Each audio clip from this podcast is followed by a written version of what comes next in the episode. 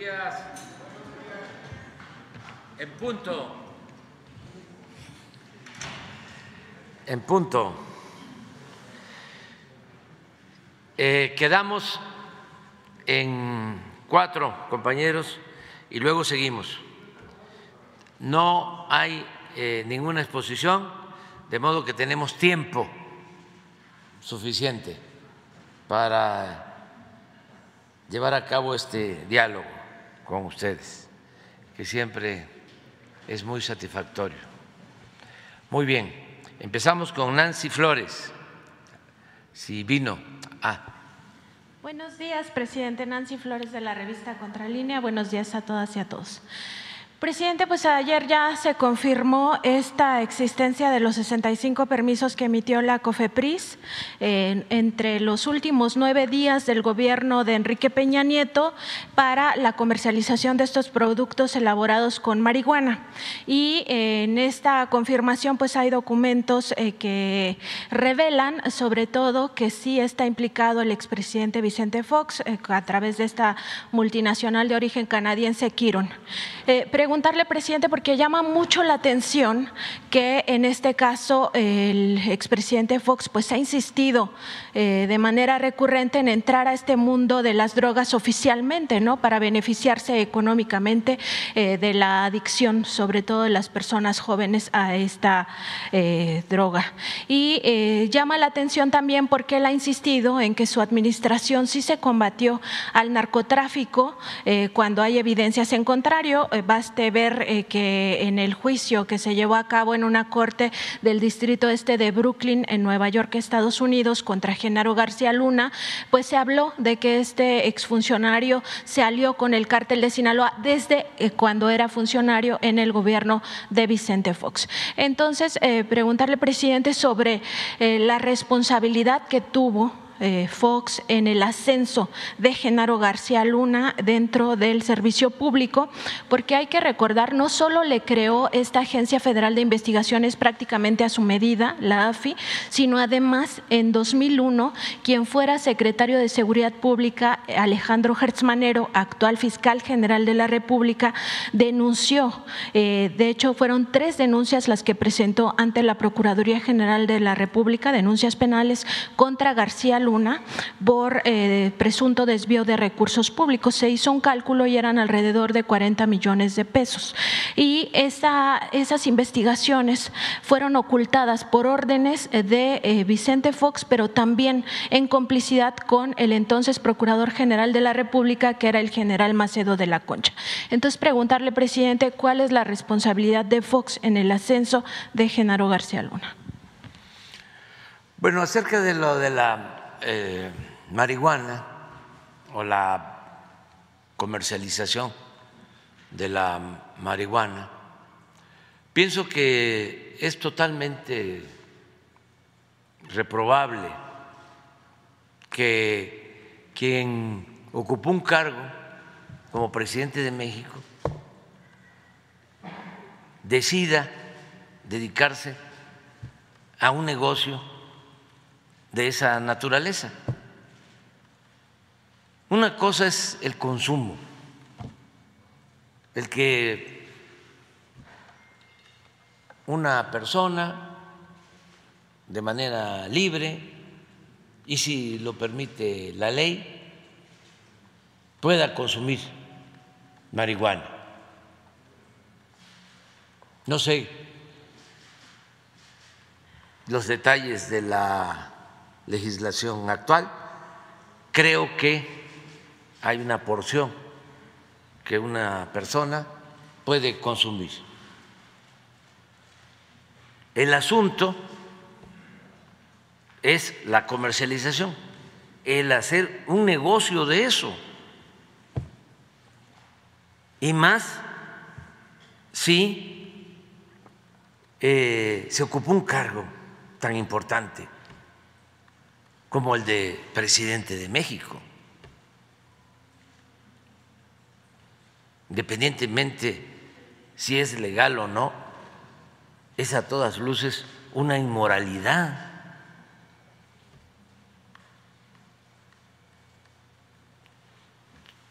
si tienen dinero y quieren hacer negocios, hay un abanico de posibilidades de hacer negocios lícitos. Pero no es posible que esto eh, se acepte como si se tratara de poner una cadena de fondas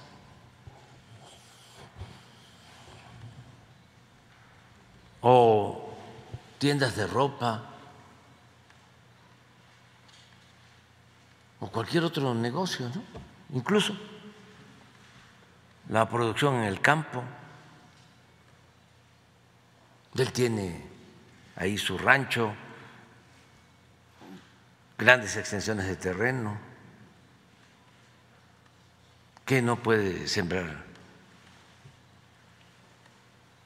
maíz, trigo, hortalizas.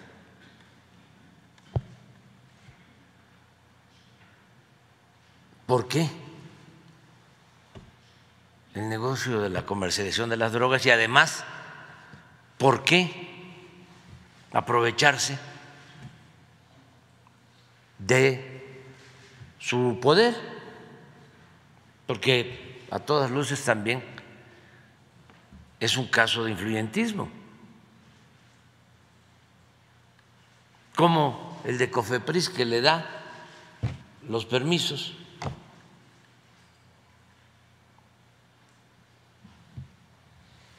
Un mes después o dos meses después, poco tiempo después, va a dar una conferencia al rancho de Fox sobre el tema. Hay un caso ahí en donde presentan el escrito un día y ese mismo día dan la autorización para como es lamentablemente el trámite en cualquier gobierno,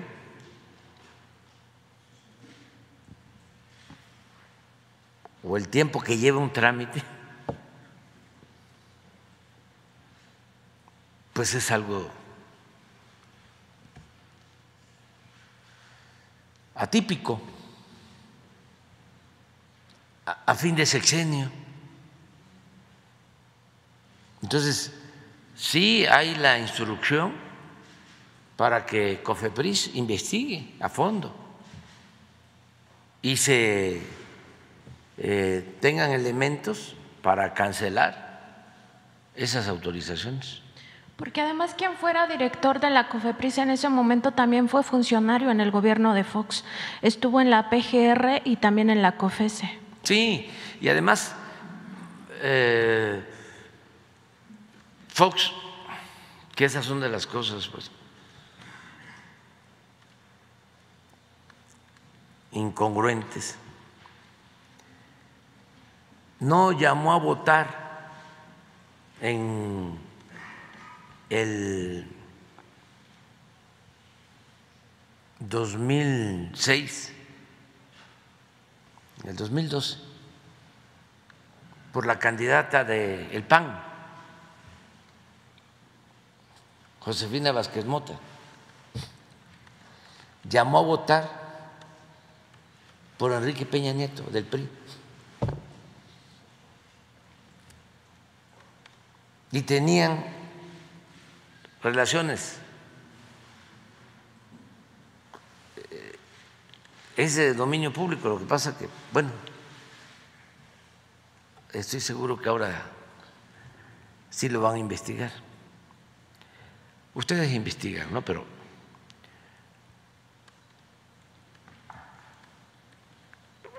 en su centro este de capacitación iban eh, funcionarios del Estado de México cuando Eliseo Peña era gobernador. Tenía un contrato para formarse, capacitarse. Había una relación pues muy estrecha. Pero bueno, ¿qué más prueba si él había llegado a la presidencia por el PAN?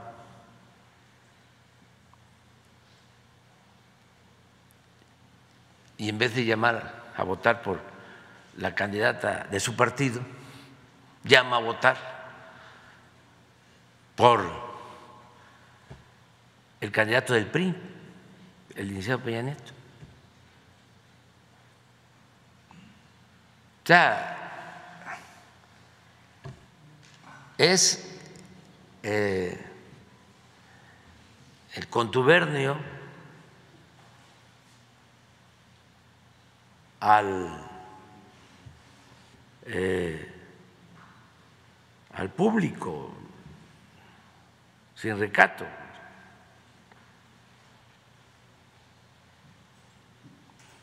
Pero esto hay que hacerlo recordando, porque los medios de información callan, la mayoría. Quieren que se produzca una especie de amnesia colectiva. Hay algunos que hasta me reclaman, ya no esté eh, sacando cosas del pasado. Póngase a ver cómo va a resolver el problema de la inseguridad y de la violencia. Póngase a trabajar. Ya no esté echándole la culpa a los que se fueron. Ya no quieren nada. Pues cómo no voy a revisar el pasado, el que no sabe de dónde viene, difícilmente va a saber hacia dónde va. Ni me importan mucho los jóvenes que tengan información. ¿De dónde van a tener información los jóvenes? ¿Dónde están eh, las revistas los periódicos, los análisis de radio, las mesas redondas en la televisión que traten estos temas. ¿Qué hacen los analistas de las televisoras y de la radio? ¿A qué se dedican? ¿Quiénes son? Todos de un solo lado. todos del Partido Conservador, del bloque conservador.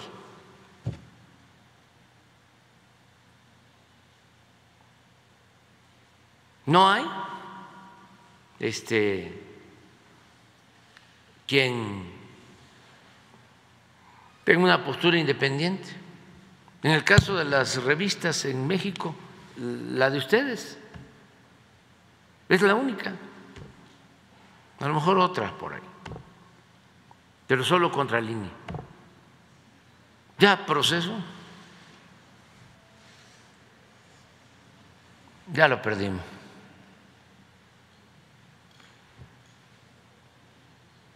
Ya ni hablemos de otros, ¿no? Los periódicos, solo la jornada.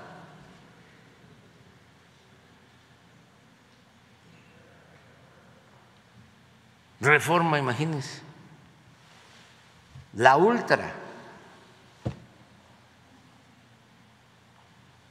El conservadurismo más rancio que puede haber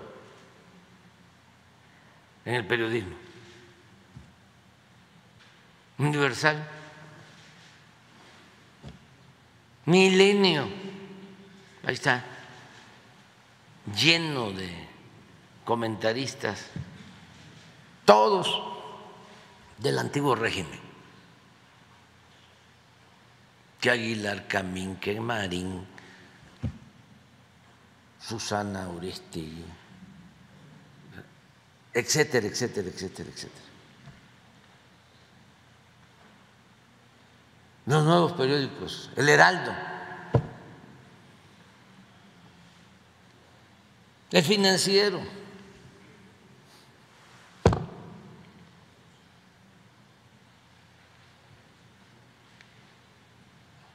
Excelsior.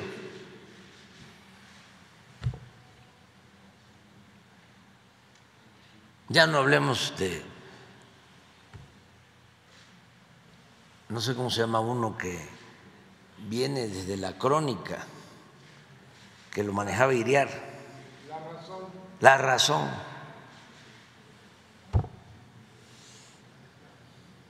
El sol de México.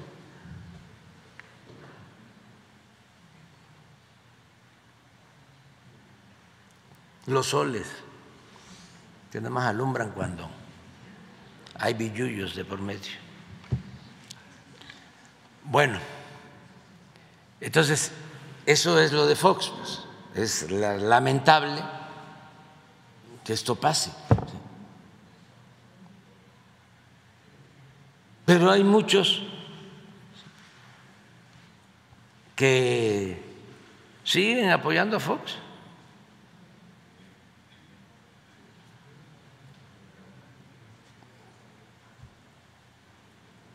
No son capaces de rectificar. No quieren dar su brazo a torcer. Optan por la autocomplacencia.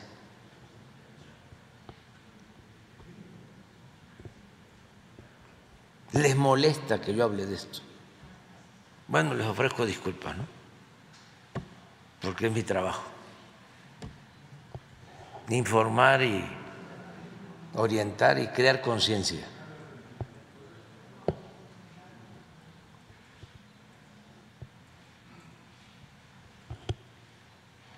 Y hacer uso de mi derecho de réplica. El otro día uno de las redes sociales, un joven de los muchos que ayudan a crear conciencia y a que se haga realidad la revolución de las conciencias, al cambio de mentalidad de la gente, puso en su este, face la definición de réplica. ¿Por qué no la pones? Y a lo mejor lo encuentras a él para agradecerle, ¿no? A él y a muchos que ayudan. Porque ya querían censurarnos, que se eh, terminara con las mañaneras.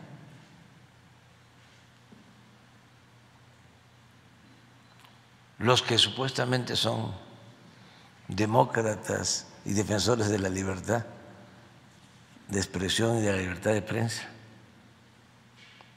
no están acostumbrados realmente al diálogo, a la diversidad.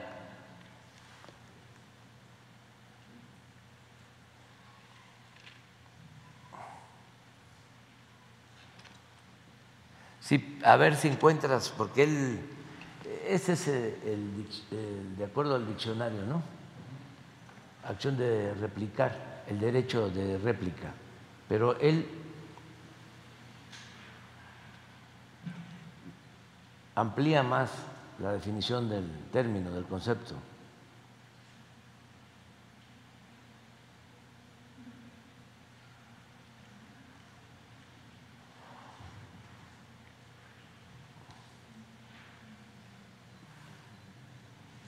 Es la respuesta o el derecho que se tiene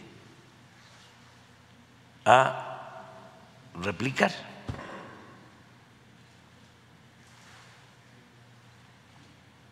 Si no, lo vemos. Yo quería ponerlo, no sé si le vaya a ayudar, porque, pero para agradecerle. ¿Eh? Él es Freddy.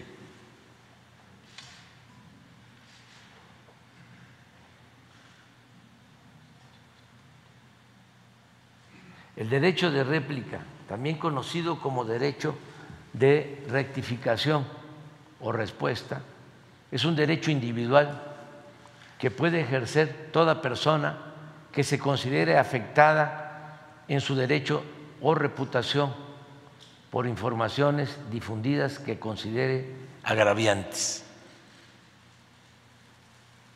Como a mí todos los días me agravian, tengo derecho de réplica, ¿no? Hasta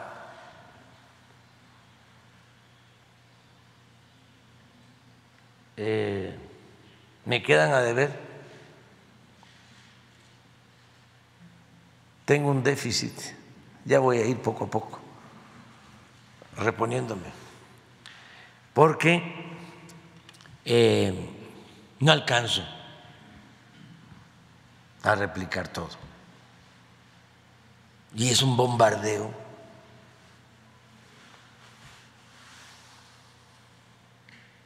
No les gusta que yo les diga, porque es cierto, que desde la época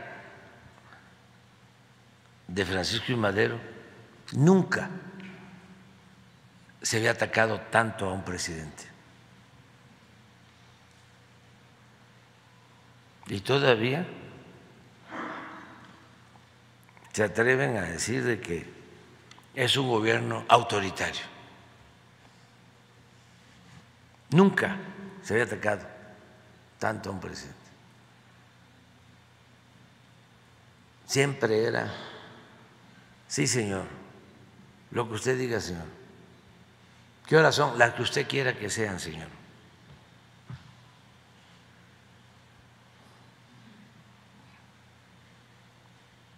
El finado Azcárraga decía que eran intocables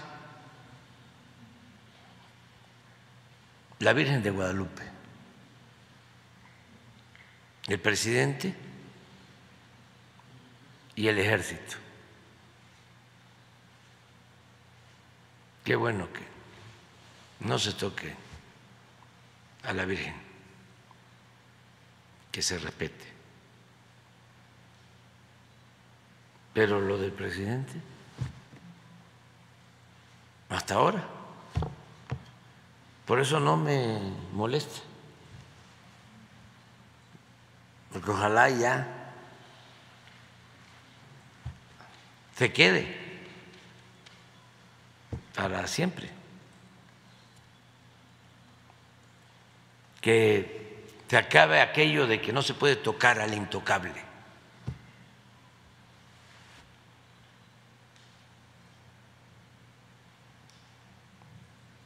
Que todos podamos ejercer nuestras libertades con respeto nada más. ¿Qué era lo otro que preguntabas? Pues justo la responsabilidad de Vicente Fox en el ascenso de Genaro García Luna, porque él dice que no había pruebas, pero sí había. De hecho, él enterró estos expedientes de investigación en la PGR. Lo que no sé exactamente, pero es cuestión de que ustedes lo investiguen, o a lo mejor ya ustedes lo hicieron.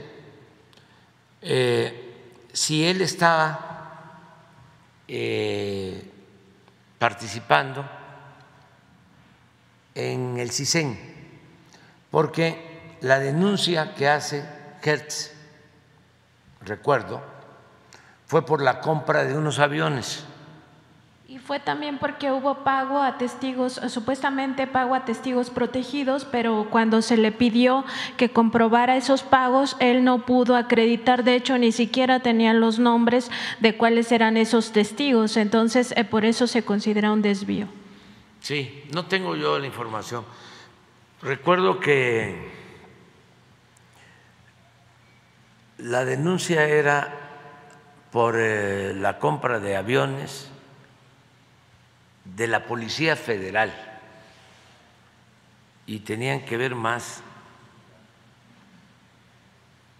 no sé si era el CISEN o,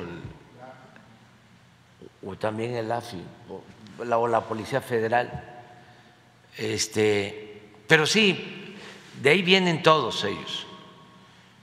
Este, pasaban por el CISEN. Eh, y iban escalando.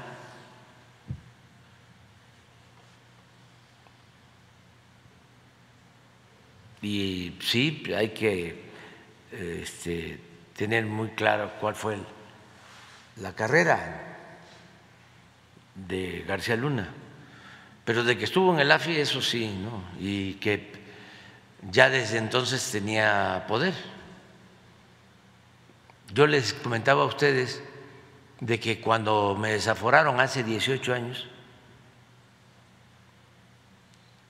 me tocó ir a una oficina de la Procuraduría, era Macedo de la Concha, el procurador, y fui a declarar. Y ya sabía lo que querían, este, la foto, eh, declarando pero además me escoltaron con armas largas, siendo jefe de gobierno. Pero lo que querían era la foto. Seguramente salió en el Reforma, en, todos los periódicos. Y el del AFI era García Luna.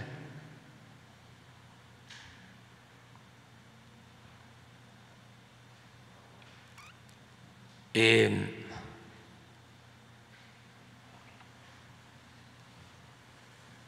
y estaban pues metidos en la politiquería.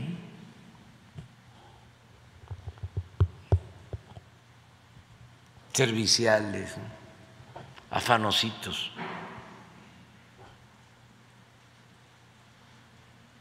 con los potentados. Y así, abriéndose camino y escalando hasta llegar a ser el hombre fuerte de Felipe Calderón.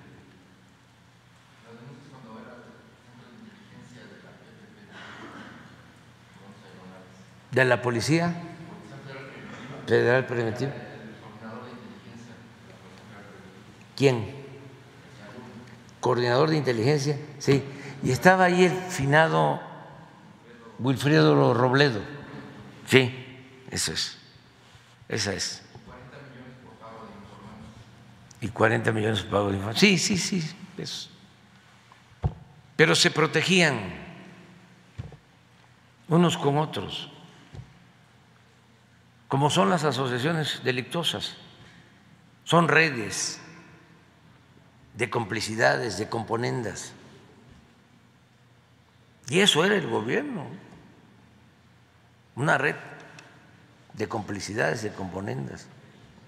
Y no solo el gobierno, ahí incluían a los medios de información, a organizaciones llamadas de la sociedad civil, a la intelectualidad, a los de la academia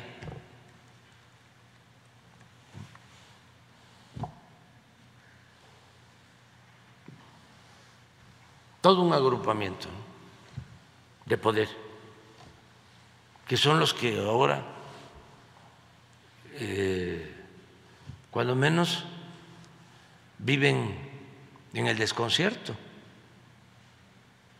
No saben qué está pasando. ¿Cómo cambió tanto? Si esto no era así, han llegado a decir, se está destruyendo México. Cuando el país, a pesar de la pandemia, a pesar de la inflación que se originó por la guerra de Ucrania y Rusia, está saliendo adelante y la gente del pueblo está contenta.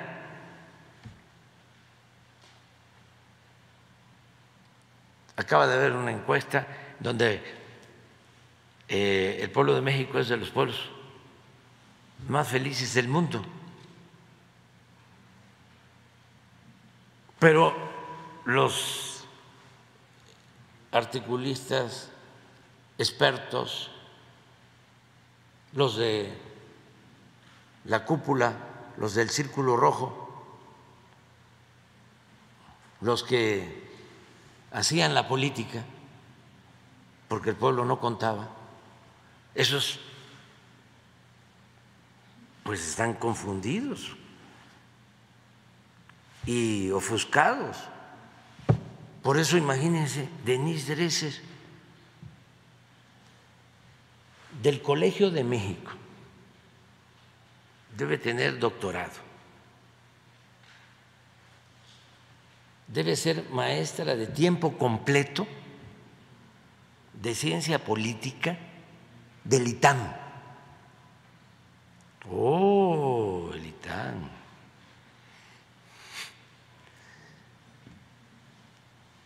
y se atreve a decir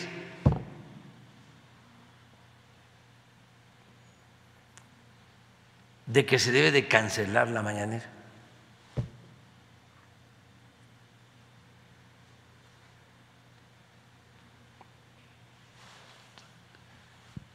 Pues sí está. Eh, confundida.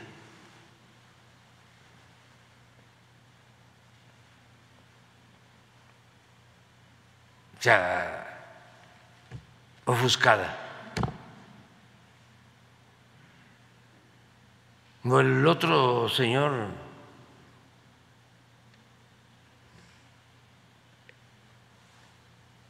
Sheridan que dice que este, el mexicano es de lo peor.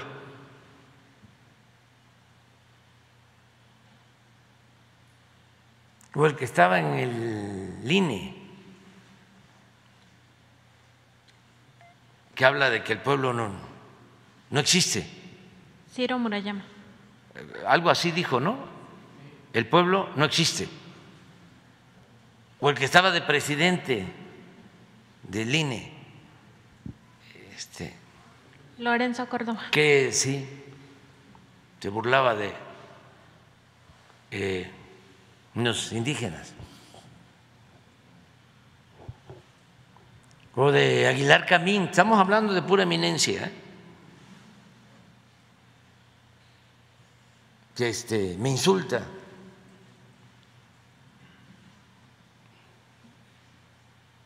Si están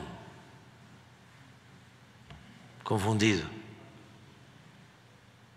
Pero bueno, ojalá y se vayan serenando y vayan entendiendo que ya son otros tiempos.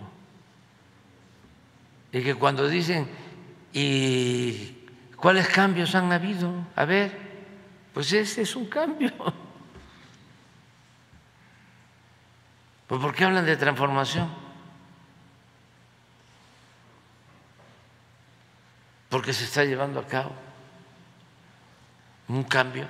Tan es así que tú estás en contra. Si no hubiese cambio, no estarías en contra. Porque tú estabas conforme con el antiguo régimen. Pero bueno, es una investigación y sí tienes eh, la razón, de ahí vienen todos, por ahí pasaron. El CISEN, desde Salinas, ahí se fueron formando. O deformando. Más bien. Presidente, en otro tema, eh, preguntarle sobre esta cruzada. Sabemos que eh, desde instituciones estratégicas como el Servicio de Administración Tributaria y la Unidad de Inteligencia Financiera, pues se ha hecho una cruzada contra las EFOS, estas empresas factureras de operaciones simuladas, pero pues para que quede más claro, eh, son empresas fachada o empresas fantasma que no existen.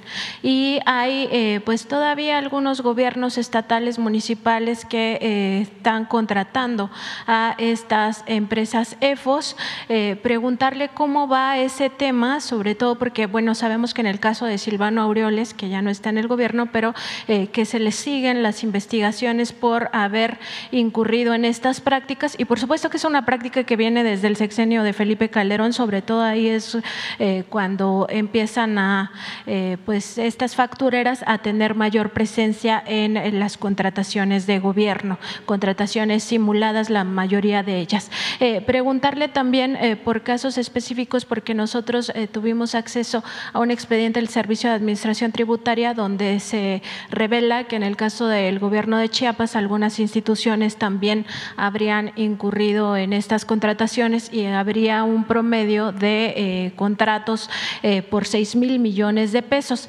Entonces, ¿cómo va esta, pues este esfuerzo desde el gobierno federal para combatir el uso de empresas factureras de operaciones simuladas, si ya se tiene algún avance eh, más actual o si pudiera venir el actual titular del SAT, eh, Martínez, para Antonio Martínez, para eh, pues explicar cómo va este, este tema y que no se sigan desviando recursos públicos.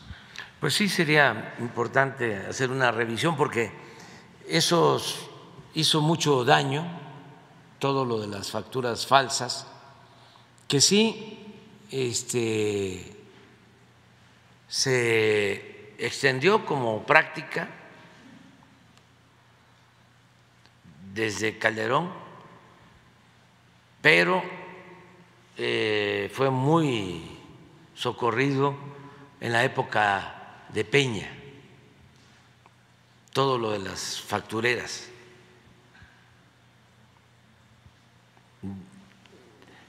Entregaban facturas de empresas que no existían,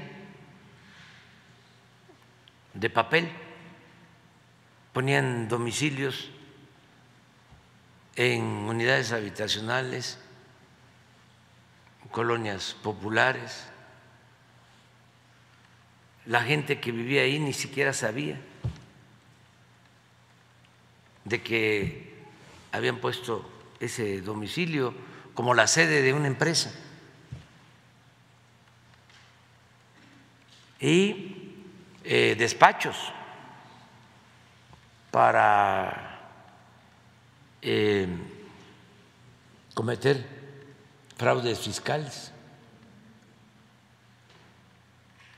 Si alguien tenía que pagar un millón de pesos de impuestos, le decías, me vas a dar cien mil yo me hago cargo de lo demás. Y tenían toda una ingeniería para evadir el pago de los impuestos. Y muchas influencias. Y hay denuncias presentadas. No se avanza mucho por lo mismo es que el Poder Judicial no eh, está comprometido con la justicia y con el combate a la corrupción. El Poder Judicial debe reformarse.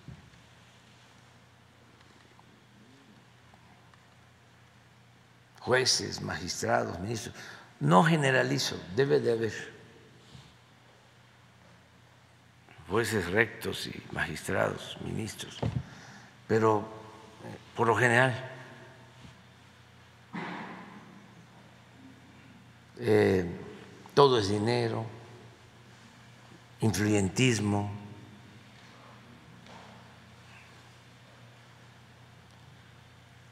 otorgan amparos a delincuentes. No voy a usar el presunto, pero a delincuentes de cuello blanco. Y sí hace falta que se haga una revisión.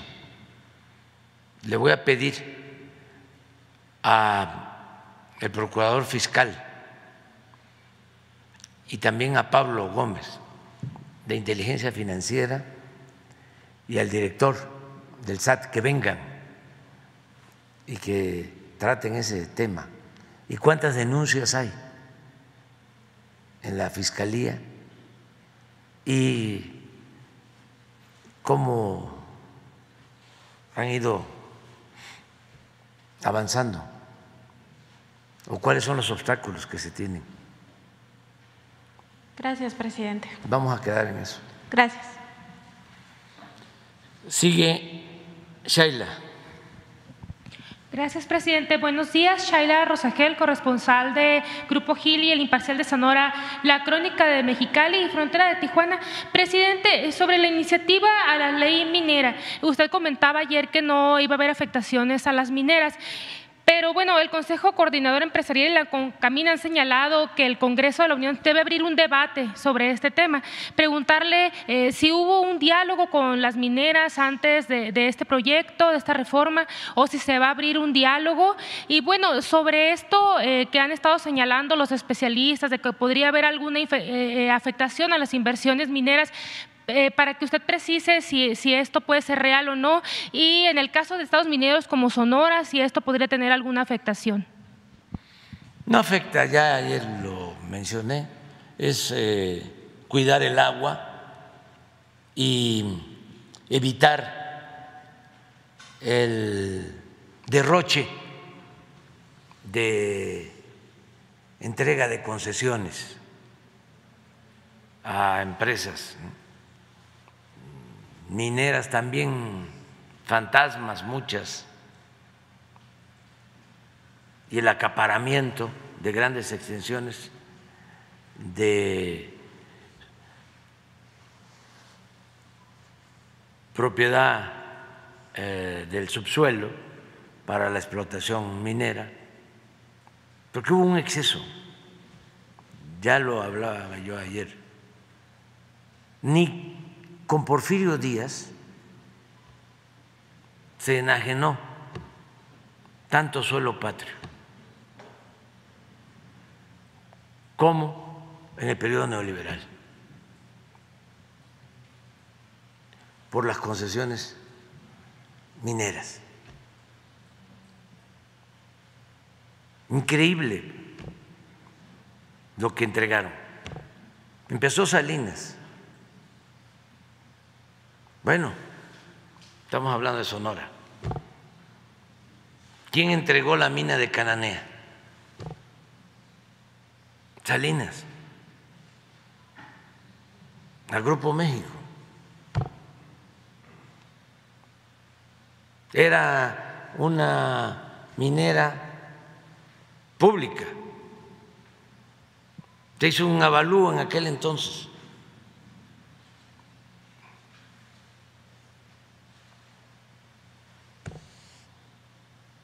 Se pagó muy poco.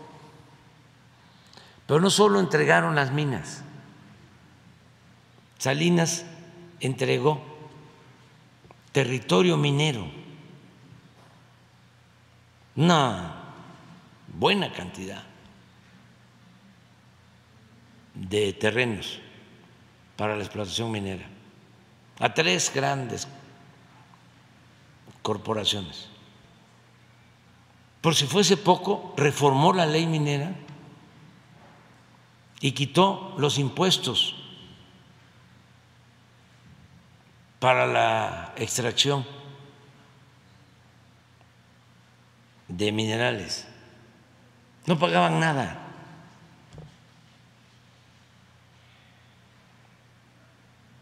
Y luego Cedillo le siguió. Y luego Fox. Y luego Calderón.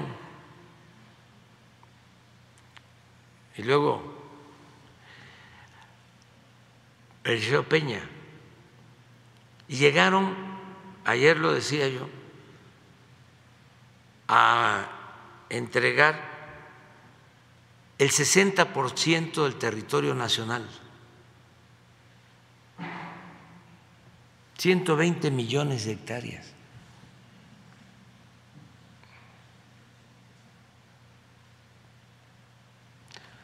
Es hasta hace seis años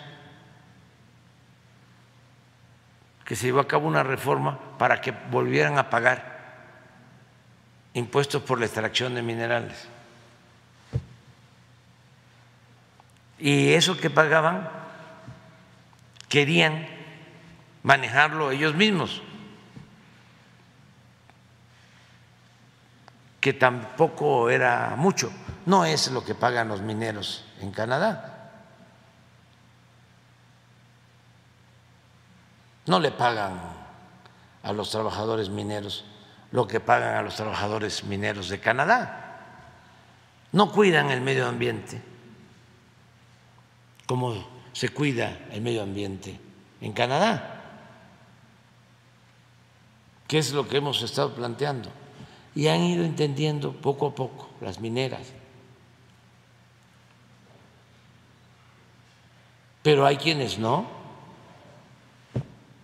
Hay quienes quieren extraer más agua, hay quienes no quieren eh, cuidar el que no haya derrames, como el que sucedió en Cananea, que afectó el río Sonora, porque antes los mineros, me refiero a los machuchones, eran los que nombraban al secretario o al subsecretario de la Secretaría del Trabajo. Ellos eran los que mandaban. Esta industria de la minería, esa cámara, pues tenía mucho poder.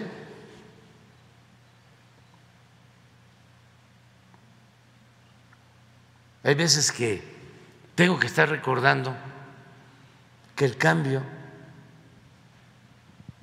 significó lo que me planteó allá en Baja California un migrante en San Quintín, cuando yo estaba en campaña,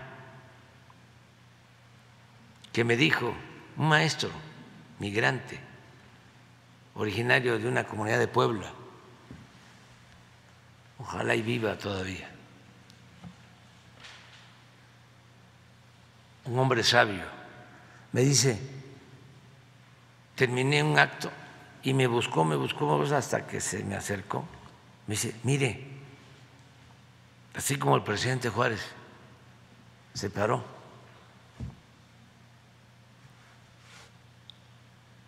el clero de el gobierno, de lo público, porque a Dios lo que es de Dios y al César lo que es del César, así lo que se necesita ahora es separar el poder económico del poder político. Que no sean lo mismo. O sea, en esencia es que no haya una oligarquía, que no sean las minorías las que gobiernen. Y me dijo que se tenga un gobierno para todos, para ricos y pobres.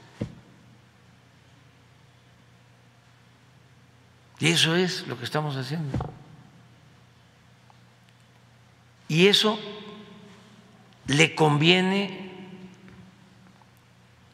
a los de la élite. Lo que pasa que eh, a veces se obnubilan.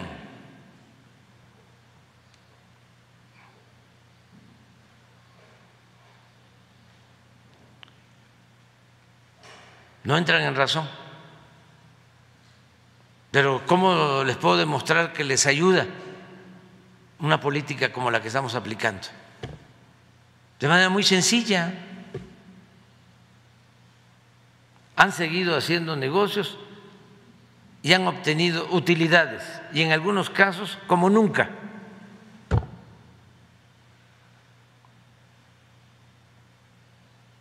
No han sido afectados, porque el planteamiento nuestro es arriba los de abajo.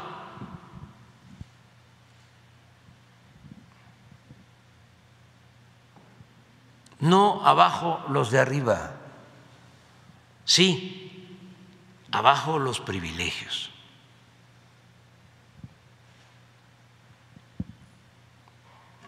Que se acabe la corrupción. Esa es la fórmula.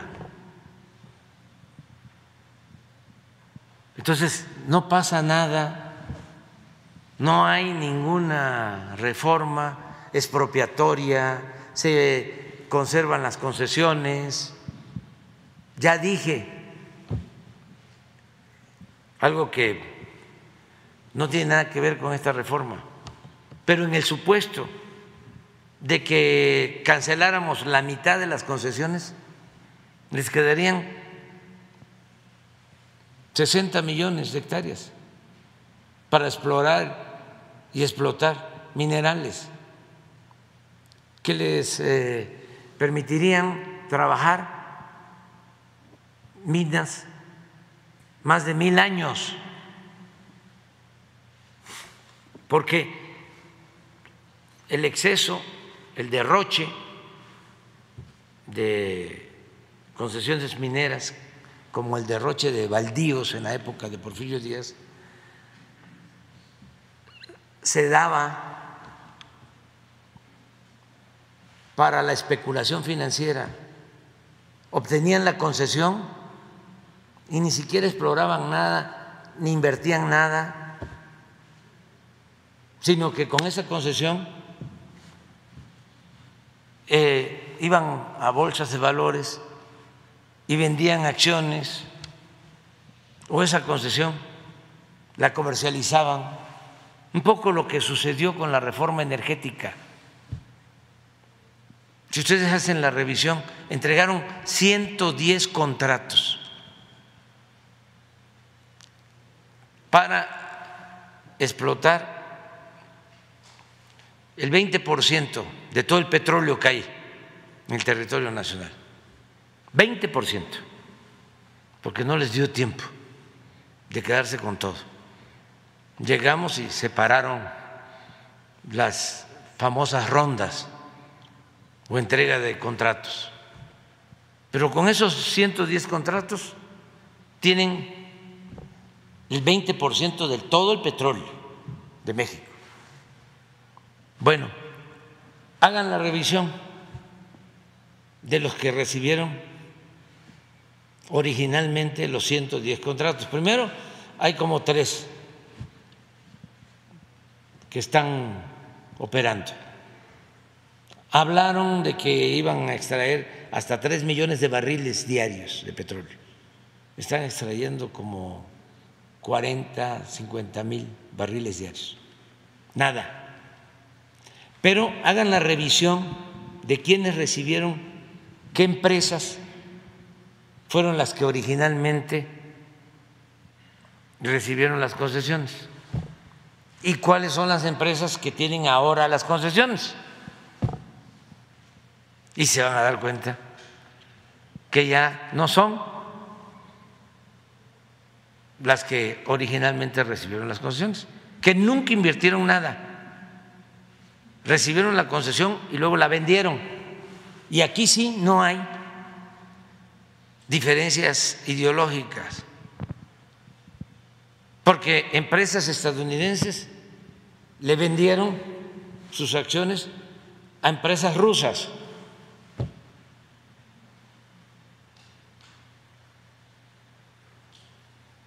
Y empresas eh, inglesas vendieron sus concesiones a empresas chinas. Ahí no hay eh, diferencia. Billullos son billullos, o para decirlo elegantemente, ¿no? Business son business. Por eso no hay problema con lo de la minería. Y sí tenemos que cuidar el agua,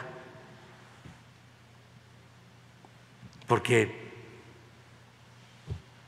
se tiene que garantizar el derecho que tiene el pueblo al agua, es un derecho humano. Y además agua saludable.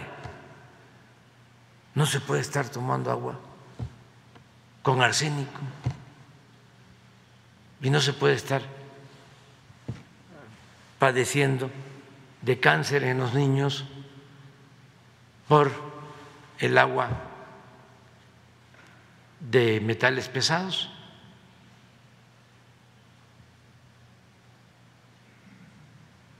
Y tienen que ir entendiendo todo esto, cuidar nuestro territorio y cuidar nuestra salud. Y si hace falta explicación en el Congreso a mineros, a la Cámara, a estas este, organizaciones empresariales, que los reciban y que se explique y que se argumente y que se escuchen todas las voces. Ahorita hablaba de algo importante, presidente, cuando recordó usted precisamente el derrame que ocurrió allá en el río Sonora, eh, eh, pues que contaminó pues el río por por lo de, la mina. Eh, ¿Qué viene en la reforma específicamente en materia de derrames, para evitar los derrames o pues en, materia de, de política ya para las sanciones y todo esto? Pues lo que ya está en las leyes, eso no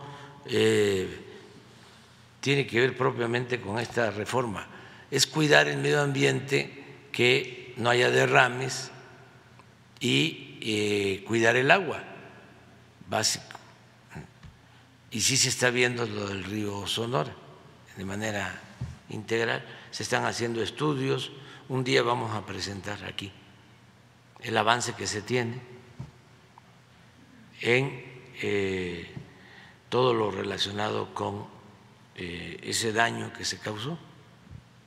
Muy bien, gracias, presidente. En una segunda pregunta, eh, fíjese que ya en Sonora, pacientes eh, psiquiátricos y también los, eh, los psiquiatras, pues han denunciado que hay un desabasto de medicamentos psiquiátricos en el sector privado, es decir, en las farmacias, que tiene como unos seis meses que no encuentran sus medicamentos. Entonces, preguntarle si usted conoce algo sobre esto, son medicamentos para padecimientos como la depresión, la esquizofrenia. Em, y que eh, si, puede haber una solución de parte pues también del, eh, del, gobierno, porque tiene que ver con el sector privado, las farmacias. Entonces, eh, preguntarle esto, presidente. Sí, nosotros estamos este, procurando que no falte el abasto en general. Y Sonora es uno de los estados que ya está en el plan de el IMSS Bienestar pero que todavía eh, no tenemos abasto al 100%. O sea, ya hay otros estados en donde ya estamos en 95% de abasto de recetas surtidas y Sonora este, teníamos dos problemas ahí, eh, la falta de especialistas, de médicos especialistas, que ya se avanzó, pero que todavía faltan, y abasto de medicamentos. Y vamos a tomar en cuenta lo que nos estás planteando. ¿No tienes las láminas del martes de estados? Sí, nada más, pero para ir viendo otros. O sea, las recorremos. O sea, empezamos con Nayarit, que fue el primer estado. Mira, esto nos da la idea de. Ya Nayarit tiene 99% de abasto. Cuando empezó el programa traía 35 y ahora trae 99. Síguele. Tlaxcala 96, de 50 a 96. Abasto de medicamentos. Colima 94, de 45. Baja California Sur 99. Adelante. Aquí está. Ah, no, ya. Me equivoqué. 98. El caso de Sonora. Claro, es público. Es el LIMS Bienestar. Sin embargo, este, vamos a ver qué está pasando. Eh, sí, lo, que eh, las eh, pacientes allá en Sonora comentan es esto, que es en el sector privado donde está el problema, las farmacias que no encuentran los medicamentos. Hay que ver este con Cofepris, lo vamos a ver. no tenía yo información específica sobre esto, ¿no? Yo estaba con la idea de que nos faltaban medicamentos en Sonora de hecho. A ver, ¿por qué no le sigues? Sinaloa 96, adelante. Campeche 98. Hemos ido avanzando bastantes. Adelante. Guerrero, aquí está abajo. 86. Veracruz está abajo, 80. ¿Saben? Síguele, por favor. Michoacán 96. 88 Morelos. ¿Michoacán lo pusimos? Sí. Estos son los que tenemos intervenidos, son los estados en donde hemos avanzado. Eh, nos faltan todavía. De hecho, en Sonora, eh, pues se, hizo un reportaje precisamente de este tema. La Secretaría de, Salud de allá de Sonora, pues dijo que allá sí tienen abasto en el sector salud de los medicamentos psiquiátricos. Pero bueno, el problema es en las farmacias privadas, ¿no? ¿Qué está, está pasando? Lo, vamos a, lo vamos a ver. Este, le voy a pedir a los de Cofepris y a el doctor eh, pues eh, al coser que, lo, que lo vea. A veces hay escasez de productos, incluso en el mercado mundial. Parece eh, mentira o paradójico, pero hubo un tiempo que faltaron de medicamentos mm, relacionados con el fentanilo para uso médico y no se conseguía. Por eso eh, se intentó con otros analgésicos. Sin embargo, eh, es de mucha utilidad el fentanilo para eh, la atención a enfermos que requieren pues eh, enfrentar el dolor en operaciones y sobre todo en, para anestesia. Entonces, eh, hubo escasez en el mundo sobre estos fármacos. Entonces, sí vamos a ver qué está pasando. Gracias, presidente. Es todo. Carlos Domínguez. Buen día, presidente. Carlos Domínguez de Nación 14. Presidente, hoy se sabe que en menos de 45 días eh, la ciudad de San Luis Potosí, capital del estado de San Luis Potosí, se va a quedar sin agua. Esto debido a, estos son datos oficiales de la Conagua y se debe principalmente a dos problemas. Uno ya fue tocado aquí anteriormente por el compañero reportero Omar Niño, derivado de los problemas de la fuga que presenta la presa El Realito, principal fuente de suministro de agua de la capital del Estado de Unidos Potosí, que hoy se encuentra alrededor del 15% de su capacidad y a la baja. Eh, esta presa que es administrada por la Conagua se encuentra a 132 kilómetros de la ciudad en el municipio de San Luis de la Paz, Guanajuato, eh, y presenta fugas que constituyen pérdidas de poco más de 600 litros por segundo. Se sabe que la Conagua ya explora las formas para repararla, pues eh, se estima que en un mes y medio se secará. Dichas reparaciones llevarán ocho meses, mismos en los que San Luis Potosí deberá ver cómo le hacen para abastecerse del vital líquido. Eh, el otro problema es el ducto que conecta esta presa, el Realito, construida hace 10 años y concesionada a una empresa española de nombre Aqualia. Este ducto eh, ha presentado 56 descomposturas en 10 años eh, que tiene de vida, de los cuales 28 han sido en los últimos 18 meses, año y medio. como dato importante, hoy mismo en este momento está cumpliendo seis días descompuestos después de que el mes pasado también lo estuviera por 17 días. Esto es el cuento de nunca acabar con este ducto, presidente. Este ducto ha presentado los 56 descomposturas que le menciono siempre en un tramo de 5 kilómetros entre el 35 y el 40 la empresa Aqualia que tiene la concesión se ha negado a reparar totalmente el tramo que por problemas de diseño presenta estos rompimientos, sometiendo en los últimos 10 años a los ciudadanos de San Luis Potosí a la escasez de agua. En buenas condiciones la ciudad debería estar recibiendo mil litros de agua por segundo pero debido a las descomposturas constantes y a los problemas de diseño del ducto, cuando bien les va, reciben solo 460 litros por segundo que sirven para abastecer a 280 mil ciudadanos o al 35% de la población total de la ciudad capital. Para abastecer eh, al restante 65 deben explotar mantos acuíferos que también están por secarse en los próximos días, presidente.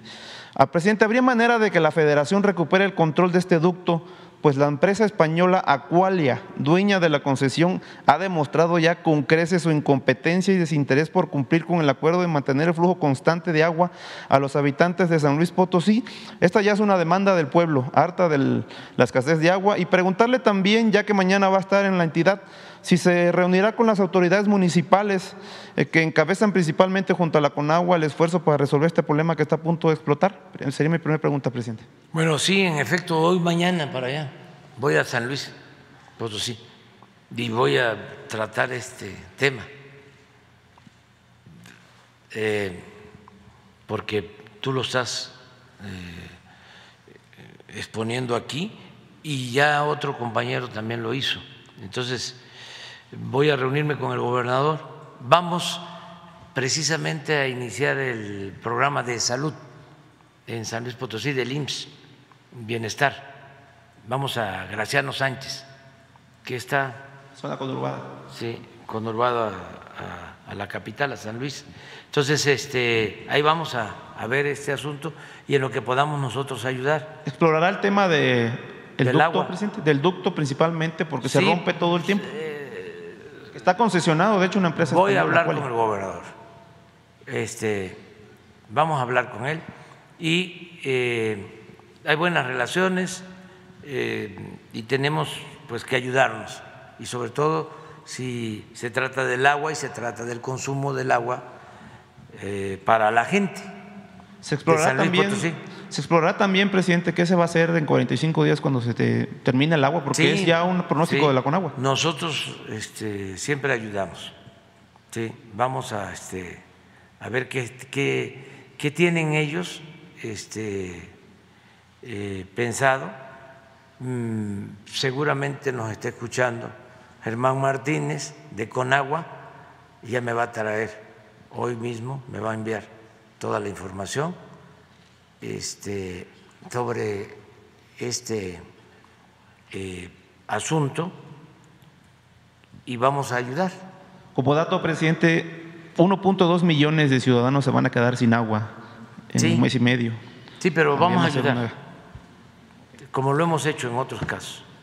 Eh, y pues qué bueno que voy Sí, este, mañana. Por eso son buenas las giras de fines de, semana, porque uno recorriendo completamente, constantemente el- todo el país y eh, eso me ayuda mucho, nos ayuda a tener comunicación con autoridades locales, con la gente. Eh, y ir atendiendo los problemas, las necesidades más sentidas. Para eso es la, la gira. Entonces sí vamos a estar allá mañana en San Luis. Ok, presidente, ¿Mande? Sí, lo están atendiendo, pero vamos a, a buscar la forma de a ver qué, qué están haciendo. Sí. Te dijeron que ya. Sí.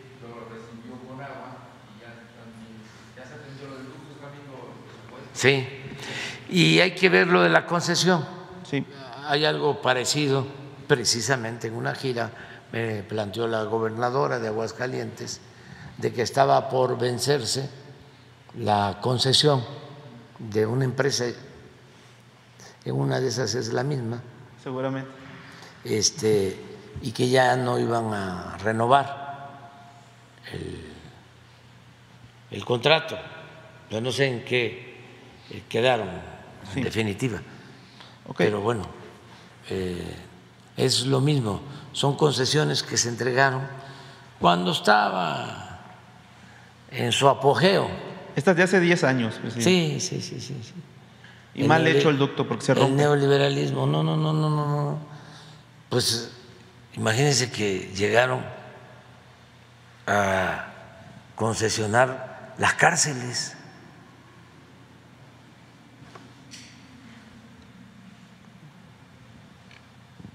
Todo este, lo privatizaban. Las eh, carreteras no solo eh, tenían que ser de peaje, construían muchas autopistas, pero todas de paga. Aquí, en la ciudad, hicimos nosotros el segundo piso y luego segundo piso, pero de paga. En el Estado de México igual. Cuando ya no era yo jefe de gobierno, me fueron a plantear que si, ¿qué opinaba de que el segundo piso que habíamos construido aquí en la ciudad se eh, concesionaba para que cobraran? Porque como cobraban en todos eh, los segundos pisos del Valle de México, pues este se podía hacer un informe general y que a cambio la empresa se comprometía a entregar creo que seis o ocho mil millones de pesos. O sea, era vender del segundo piso y que con ese dinero pues el gobierno de la ciudad podía hacer obras en beneficio de la gente. Que si, ¿Cuál era mi opinión? Dice, no, pero más de que es indebido, pues la gente lo va a ver muy mal, no le va a gustar.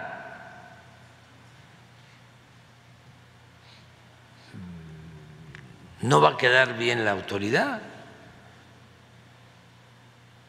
Eso no. Entonces, sí privatizaban todo, todo, todo, todo, todo. Entonces, eh, hay que revisar todos los contratos de agua y desde luego también respetar si existe un contrato.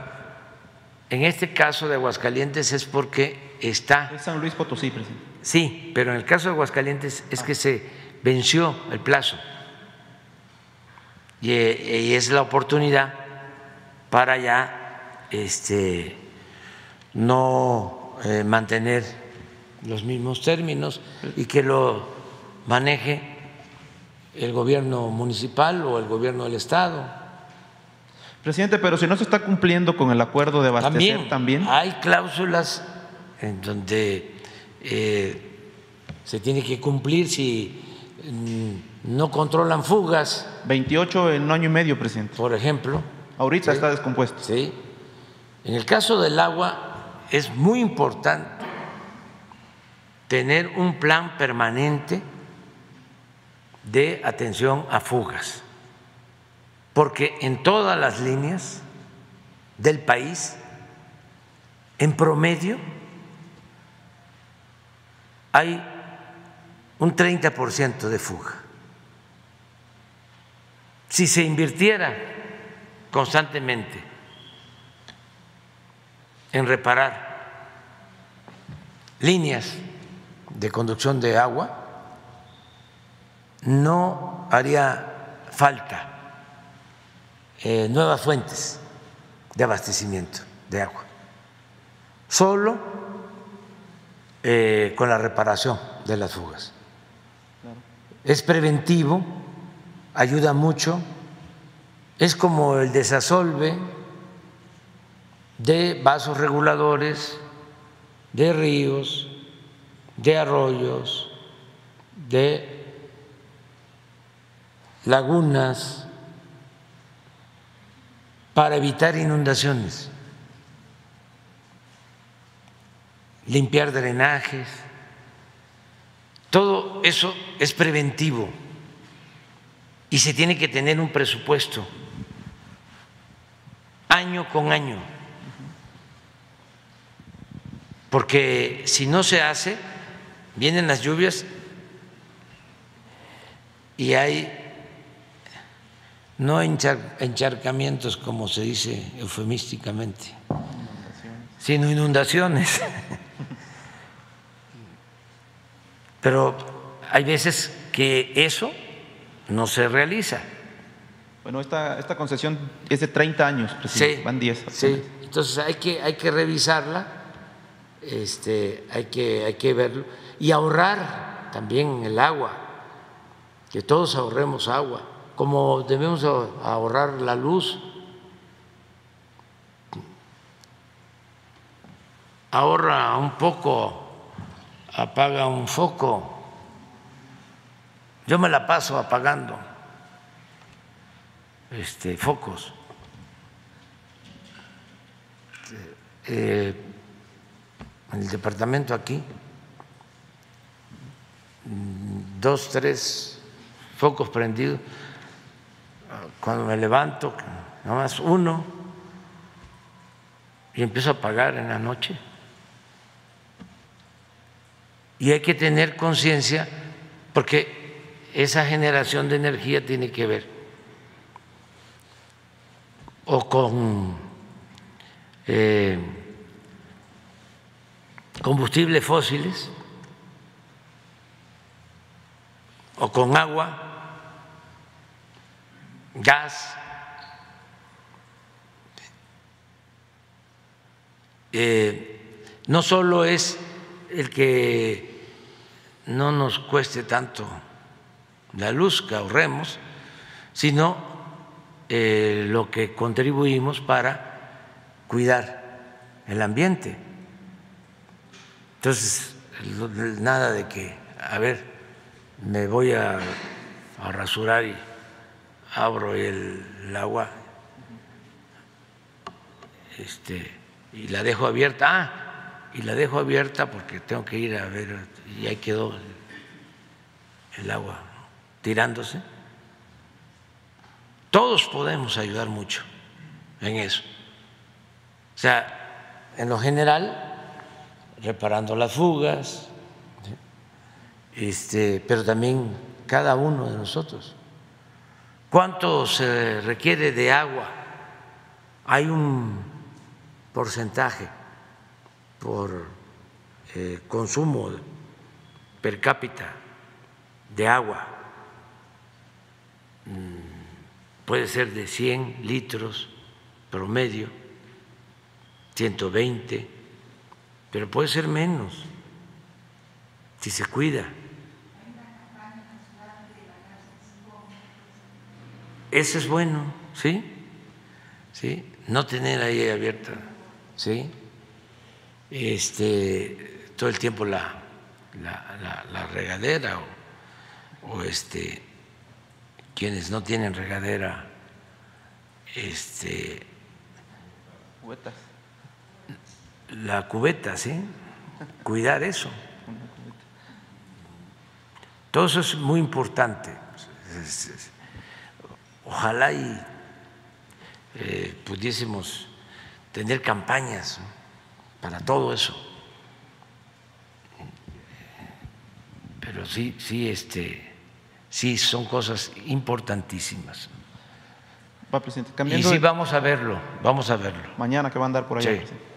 Ok, cambiando de tema, presidente, durante las últimas semanas eh, se ha implementado en Tamaulipas una guerra de desinformación contra la actual administración estatal encabezada por el doctor Américo Villarreal, colgándose como buitres de los lamentables hechos de violencia que han ocurrido en la entidad. Se ha identificado al exgobernador Francisco García Cabeza de Vaca, su hermano el senador Ismael García Cabeza de Vaca y al exsecretario del Trabajo calderonista Javier Lozano, así como un grupo de creadores de contenido como los principales orquestadores de esta campaña de desestabilización social contra la actual administración tamaulipeca. En esta campaña los hermanos Cabeza de Vaca y sus cómplices aseguran que durante el gobierno pasado la seguridad era su principal preocupación pero los datos dicen otra cosa, pues de las 659 reuniones de seguridad que hubo en seis años, Cabeza de Vaca solo acudió a 58, o sea, el 9%, números que contrastan con la actual administración que lleva apenas siete meses, donde de las 95 reuniones de seguridad que se han realizado, el gobernador Américo Villarreal ha acudido a 85, o sea, el 89%, demostrando con hechos cuál es la prioridad del actual gobierno en Tamaulipas y superando al panista en su primer año de gobierno. Estos números dejan claro que para el gobierno panista pasado la seguridad era solo un discurso y actualmente es lo mismo ahora que el pueblo los echó el gobierno tamaulipeco. Presidente, para profundizar más en el tema, me gustaría solicitarle si aquí, en este espacio, pudiera darnos a conocer cuál es el número de fuerzas federales desplegados en Tamaulipas para garantizar la seguridad, así como los esfuerzos que la Federación y el Estado llevan a cabo en conjunto con este objetivo, y también los números del Secretariado Ejecutivo del Sistema Nacional de Seguridad Pública, específicamente en el periodo que va, del doctor Américo Villarreal, para responder a esta, a esta guerra sucia en contra de la actual administración, presidente. Bueno, eh, hay mucha diferencia entre los gobiernos. Diría que eh, los tamaulipecos, mujeres, hombres, eh, tuvieron la decisión, el arrojo de llevar a cabo un cambio muy importante en Tamaulipas. para mí son un ejemplo los tamaulipecos. En lo eh, político electoral, en los últimos tiempos, lo que hicieron fue una hazaña, porque eh, decidieron llevar a cabo un cambio que hacía falta en Tamaulipas. Era urgente el cambio, porque se parecía de una descomposición social, económica, política, extrema era más que una crisis, una decadencia.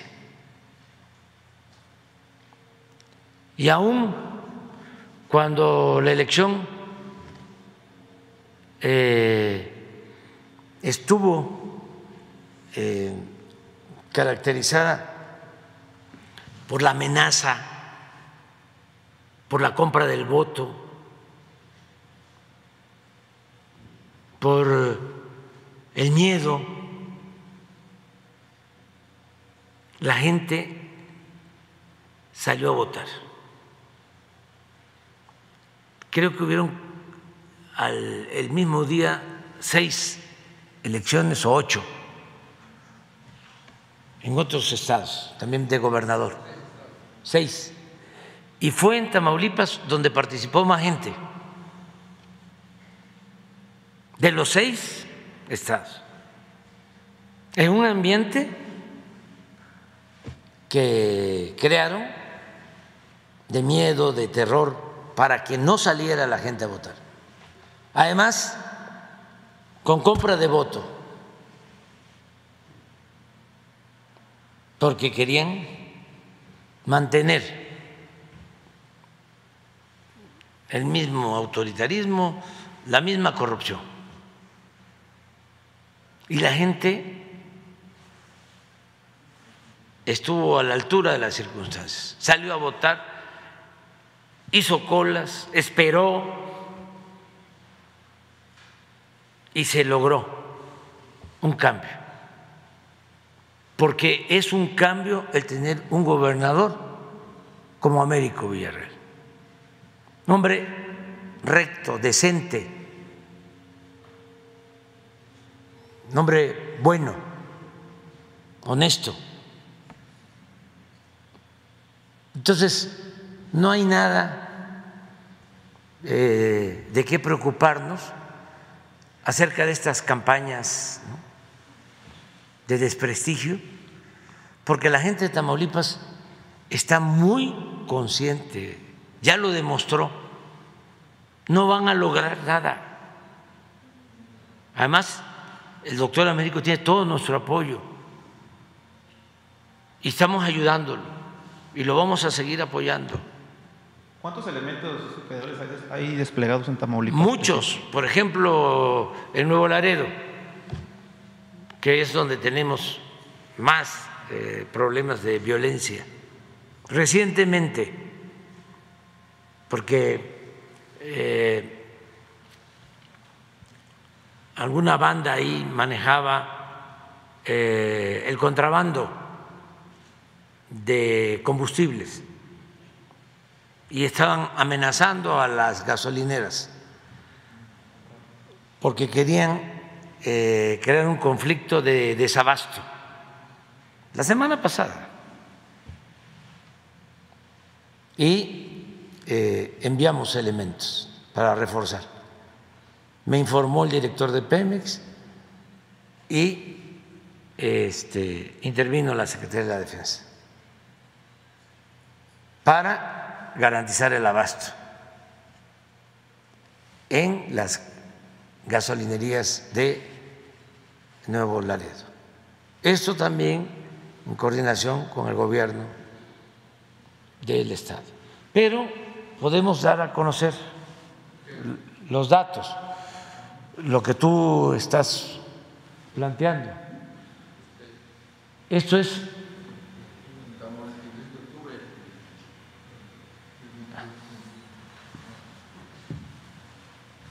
Mire, del ejército y eh, la Fuerza Armada, operativos, pero sí está Tamaulipas, ¿verdad? Tamaulipas. Sí, 4.492 elementos. Marina, 2.800. Guardia Nacional, 2.862. En total, fuerzas federales en Tamaulipas, 10.154 operativos. Reales son los complementarios, en total, 11.571 elementos. La policía estatal. Ah, no. Sí, es lo de abajo. Miren, es increíble de cómo está. Eh, la policía son 2.599 operativos. Para 10.000 federales. Aquí aprovecho para volver a hacer un llamado a los ministros de la Corte, porque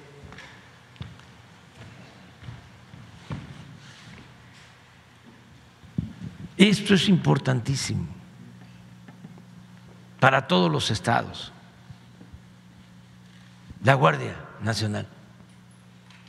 Si ponemos Guanajuato aquí o Jalisco en Guardia Nacional, son muchos elementos que no se tenían antes y que están actuando de manera disciplinada, que ya tienen cuarteles.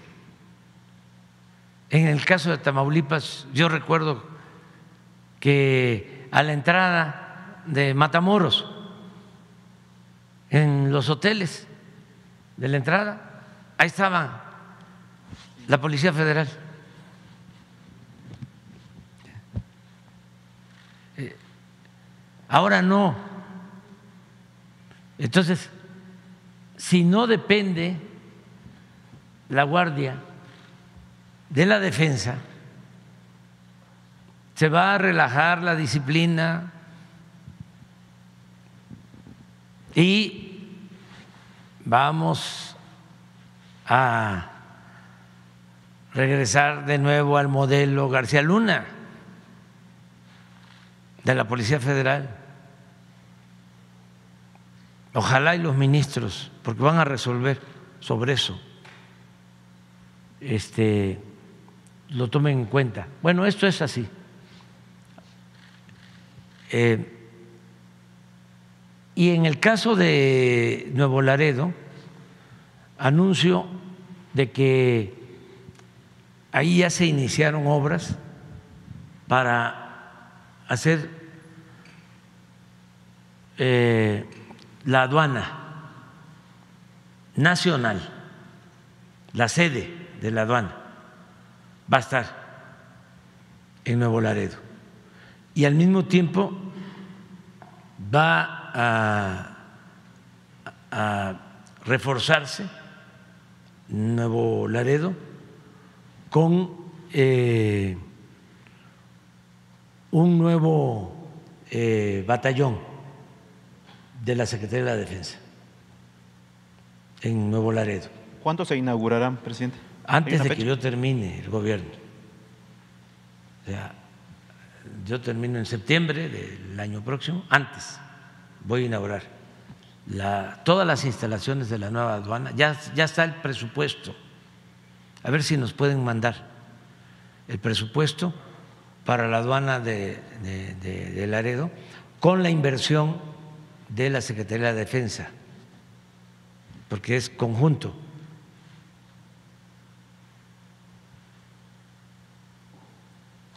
El jefe de Estado Mayor te puede enviar la información o el, o el subsecretario de la Defensa, porque el secretario está ahora en Washington.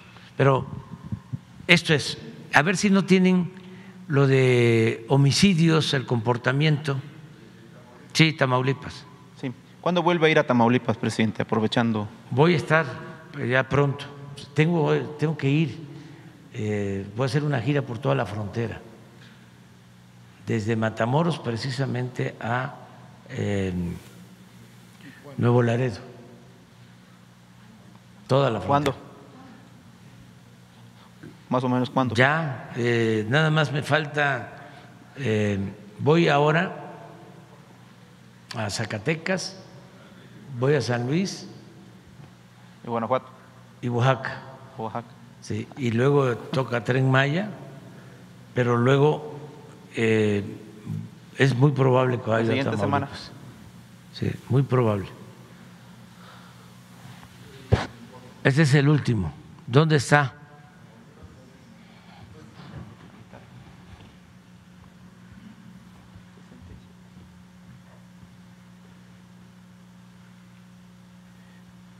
¿Es por población? En general. Sí, este es el último. Sí. Está a, eh, pues menos de la mitad de la, de la tabla. O sea, está este, con menos homicidios en comparación con otros estados.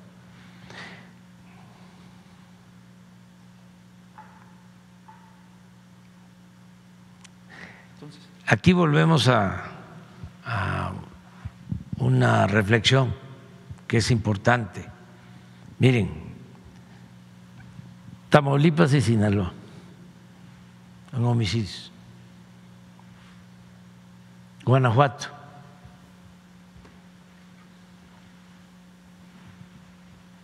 ¿Qué pasa? ¿Por qué ese comportamiento? ¿A qué se atribuye? Al consumo, al narcomenudeo. Estos homicidios, la mayoría se produce por enfrentamiento entre bandas que se pelean por el mercado de la droga.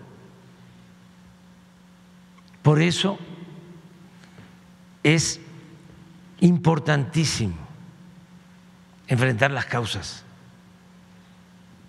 y evitar el consumo. Esto en pequeño afortunadamente es el problema que tienen en Estados Unidos. Porque el asunto es el consumo.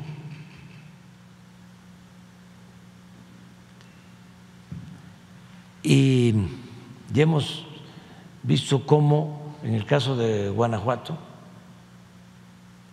eh, hay crecimiento económico, hay empleo.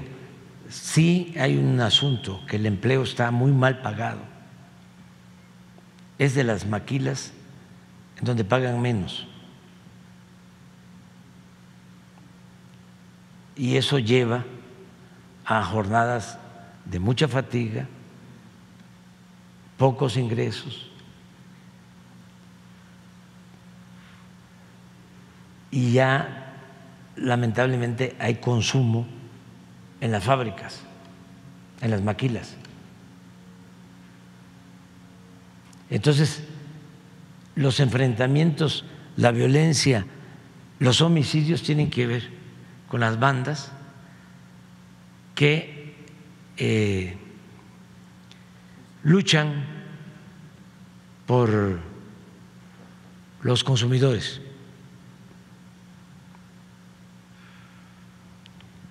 En cambio, eh, Sinaloa, Tamaulipas, es narcotráfico. Pues no, toco madera, no está tan eh, arraigado al consumo. Nosotros tenemos que hacer todo lo que podamos, ya lo estamos haciendo, atender a los jóvenes, evitar la desintegración de las familias, eh, para que no se incremente el consumo. Porque si se incrementa el consumo, se complica mucho. En Estados Unidos, de cada tres personas que pierden la vida eh, vinculados a violencia y a drogas, de cada tres, dos son consumidores. Nosotros aquí no tenemos eso, este, afortunadamente. Sí hay zonas, y este es un caso, muy focalizados. Últimamente, por ejemplo, Obregón, en Sonora, Tijuana, Juárez, menos que lo que está pasando en Guanajuato. Pero esto, por ejemplo, no se tiene en Oaxaca, no se tiene en Chiapas, no se tiene en Yucatán y miren,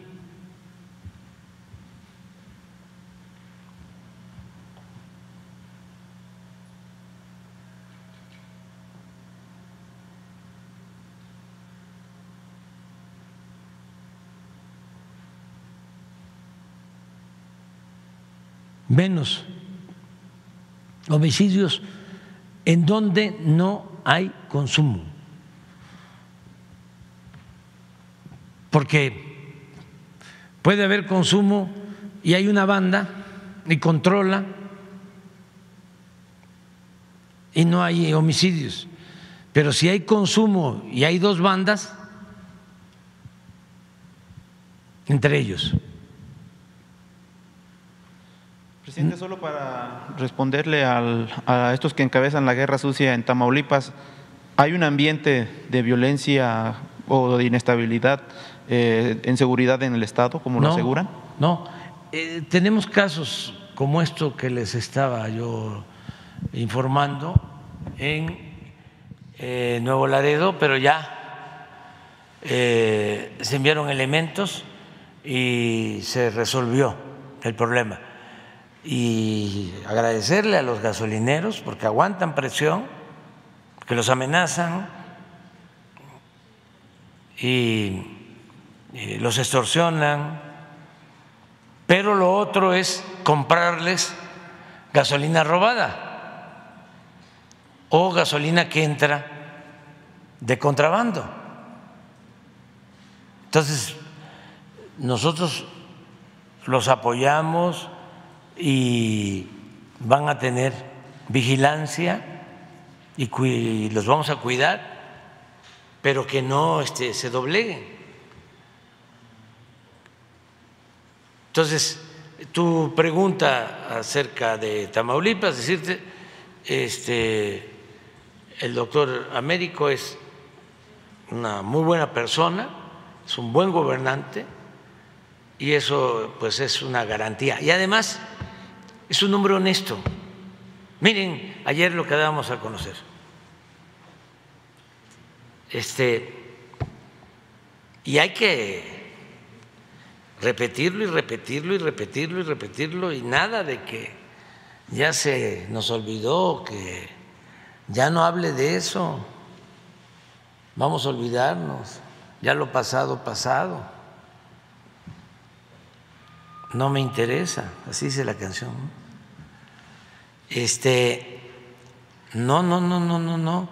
Lo de ayer, imagínate, pon la, ficha de, de, Estados Unidos, del gobierno de Estados Unidos, que nos va a devolver 5 mil millones de pesos de un secretario de finanzas. 5 mil millones. O sea, era una robadera tremenda. Por eso no alcanzaba el presupuesto, por eso crecieron tanto las deudas en los gobiernos estatales.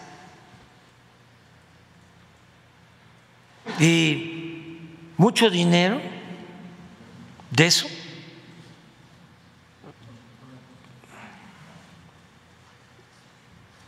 Esto es lo que el Departamento de Justicia de Estados Unidos nos va a devolver. Nos tiene que devolver. Ese es el compromiso. Cuatro mil ochocientos trece millones de pesos, casi cinco mil millones de pesos. y el señor era secretario de Finanzas de Coahuila.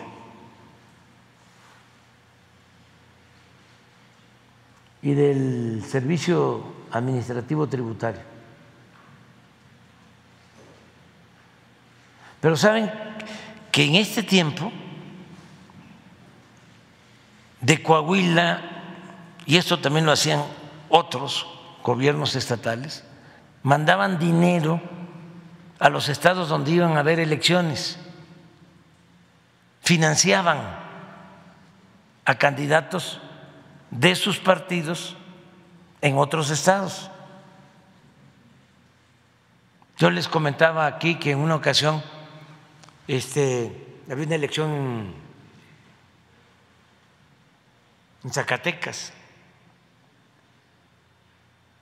y llegaron un equipo de Coahuila, de Zacatecas, como también llegaban del Estado de México a otros estados y con dinero, maletas, para el día de la elección, para la compra del voto. Y en Zacatecas eh, agarran a, a un grupo, los empiezan a perseguir y van y se encierran en una oficina. Mapaches, sí mapaches electorales, con dinero.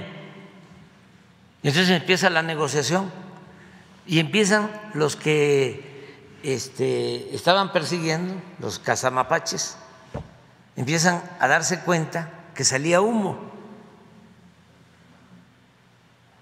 de la oficina. Pues quemaron el dinero que llevaban el efectivo para que no quedara evidencias para todo esto es para los jóvenes que es una vergüenza pues decirlo pero también ya de eso no se conoce nada ya no se sabe nada. Es como si no hubiese existido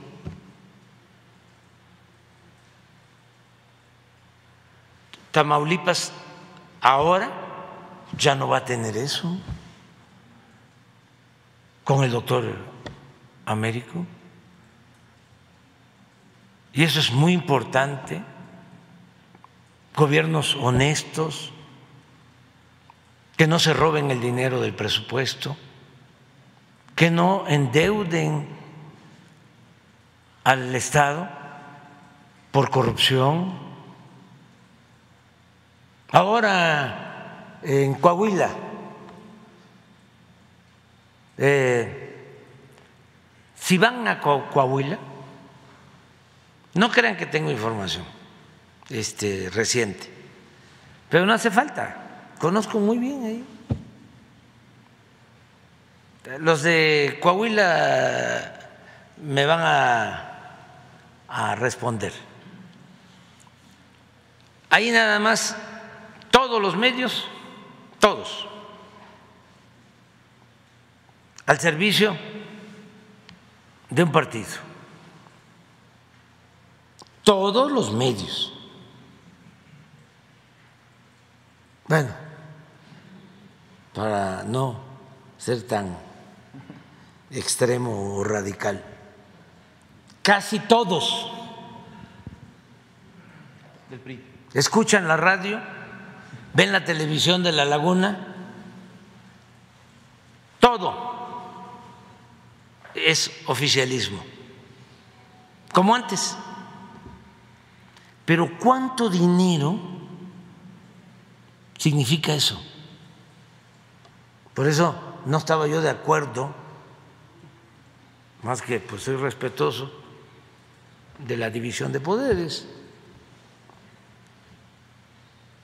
Y del equilibrio que debe de haber.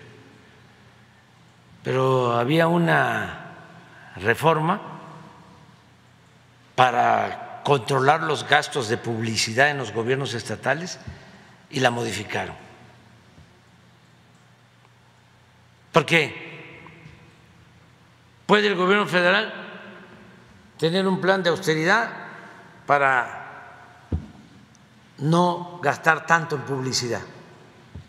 Pero hay gobiernos estatales que se gastan miles de millones de pesos. Por eso, sobre todo las cadenas de radio, de televisión, brincan, porque ahorita están haciendo su agosto, ahí en Coahuila. Ahí se los dejo de tarea.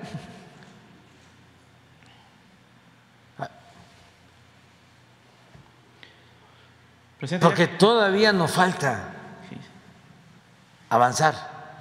Presidente, ya.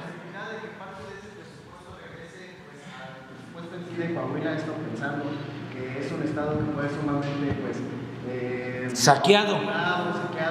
Sí, sí, este, todavía vamos a eh, hablar con eh, la fiscalía. Ya eh, hablé con el fiscal y le propuse que una parte se considerara para la campaña contra las drogas, para seguir informando a los jóvenes, orientando del daño que causan las drogas. Eso es importantísimo. Por lo que les comentaba, a nosotros nos ha salvado como en muchos otros casos, nuestro pasado cultural. La cultura es la que nos ha salvado siempre.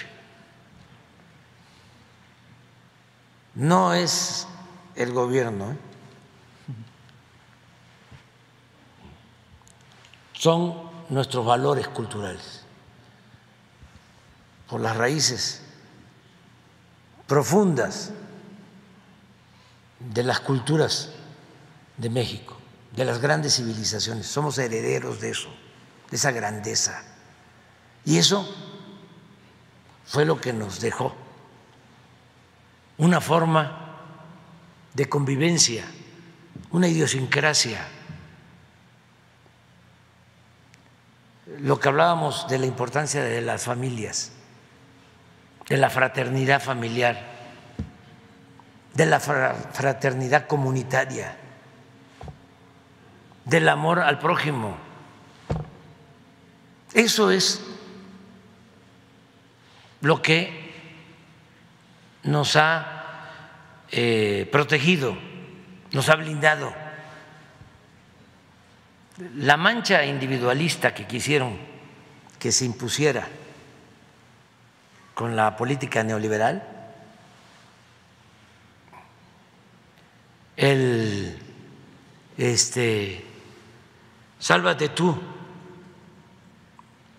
y triunfa a toda costa, sin escrúpulos morales de ninguna índole, y piensa en ti más que en nada. Todo eso que tiene que ver con el egoísmo, la ambición a lo material, eh, no penetró, no destruyó a nuestra sociedad.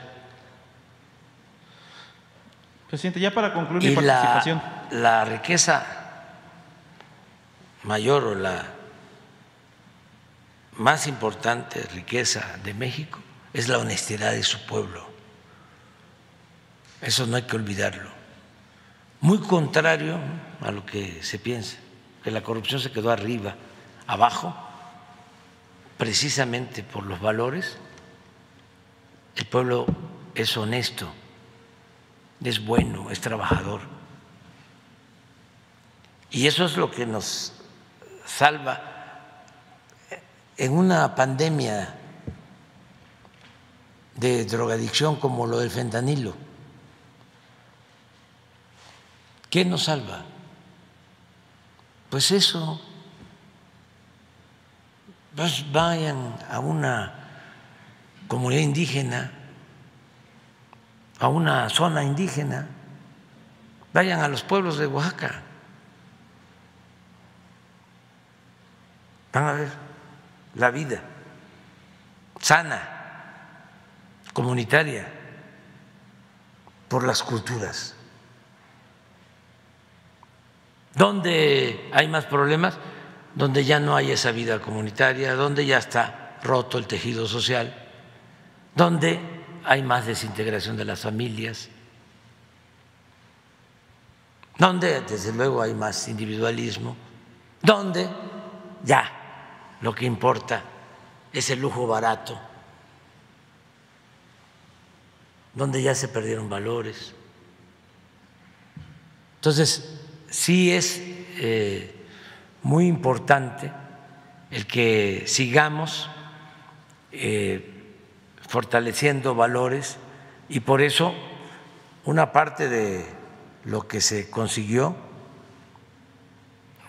que va a llegar de Estados Unidos, y esto lo vamos ya a estar demandando constantemente a los que detengan allá con dinero, que se recupere todo, porque es dinero de este del pueblo, como decía aquí el compañero, es dinero de la gente de Coahuila. Sí, presidente, ya hay que buscar este la devolución.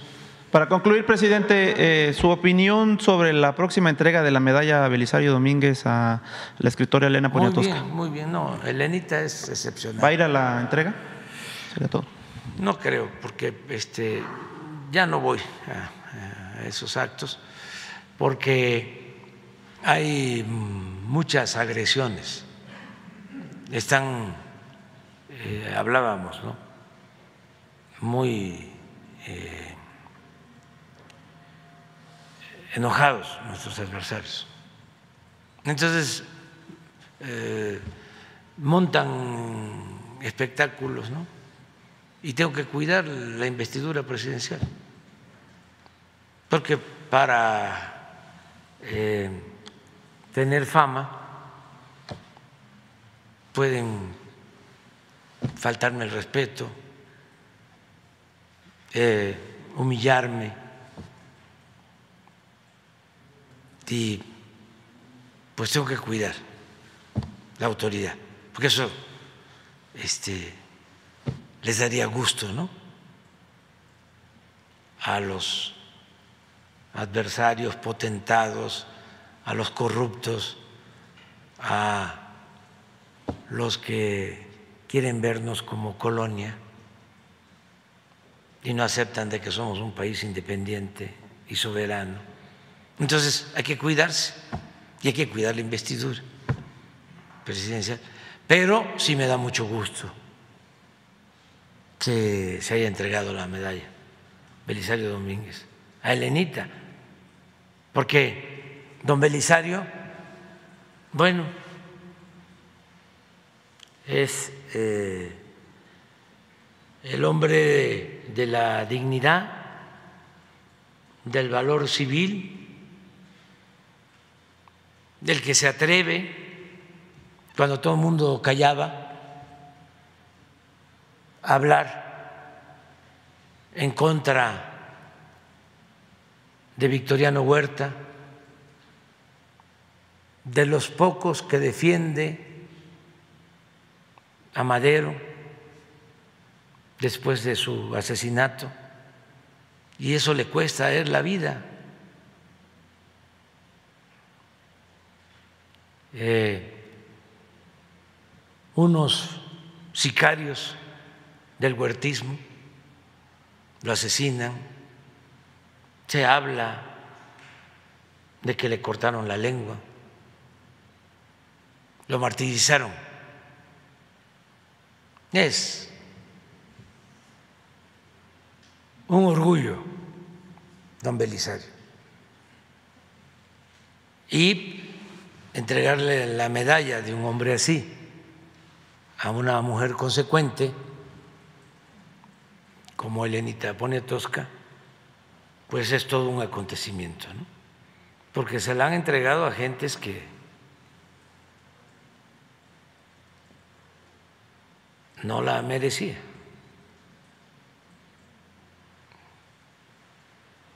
Nada más que por la politiquería, ¿no?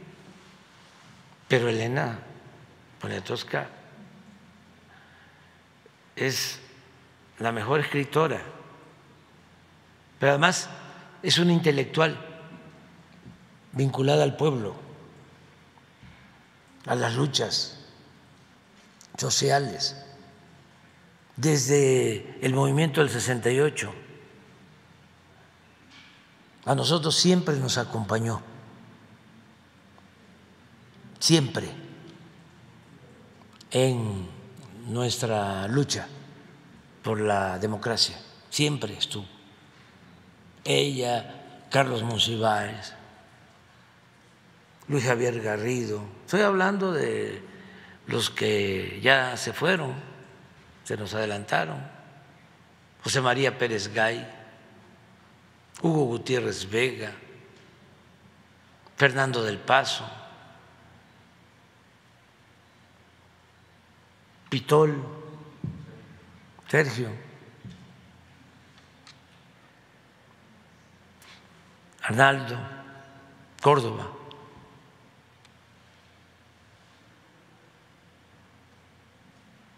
Y muchos otros, muchos otros intelectuales de primera. De, últimamente yo escribí algo de que quedaban dos intelectuales así, este, de mucho respeto. Fernando del Paso, un gran escritor, que ya falleció. Ese estuvo en actos defendiéndonos cuando el desafuero, en la plaza en Guadalajara, leyó un texto. Y cuando el fraude del 2006, aquí, en el Zócalo, estuvo también y habló Pitol y habló Monsiváis.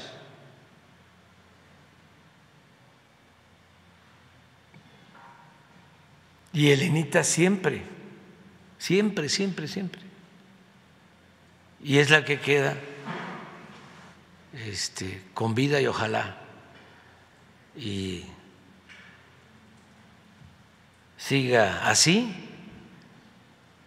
porque aún con su edad sigue siendo una mujer muy lúcida, muy inteligente, merecedora de ese premio y de otros más. Entonces sí me da mucho gusto, la verdad. Y invito a, que la lean, porque yo creo que eso es lo que más satisfacción le debe de producir, el que lean sus textos, que son un agasajo. Muy bien, ya nos vamos, ¿no? Ya, vamos para mañana. Nada más nos va a quedar Ernesto Ledesma.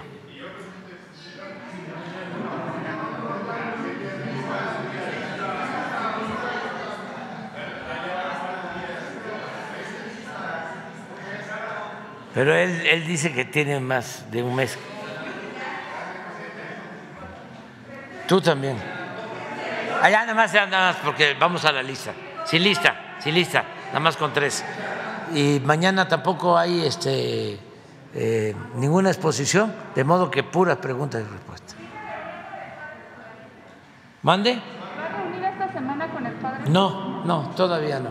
Presidente, el gobernador de Coahuila dice que el dinero que va a devolver a Estados Unidos debe ser eh, regresado a Coahuila, al estado donde ocurrió Sí, se puede, se puede ver. Lo que pasa que este, hay que cuidar también.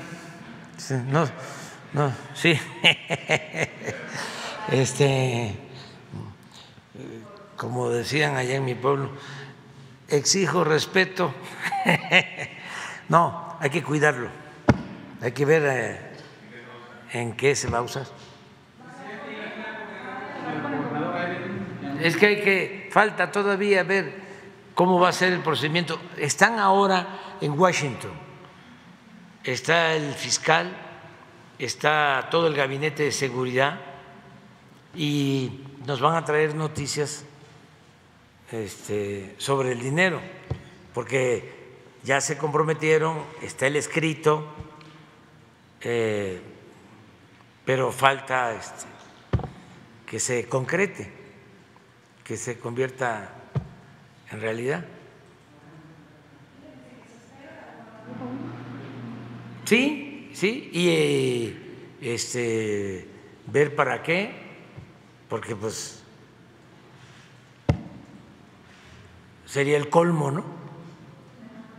Que este, se lo volvieran a robar. Bueno, adiós, adiós.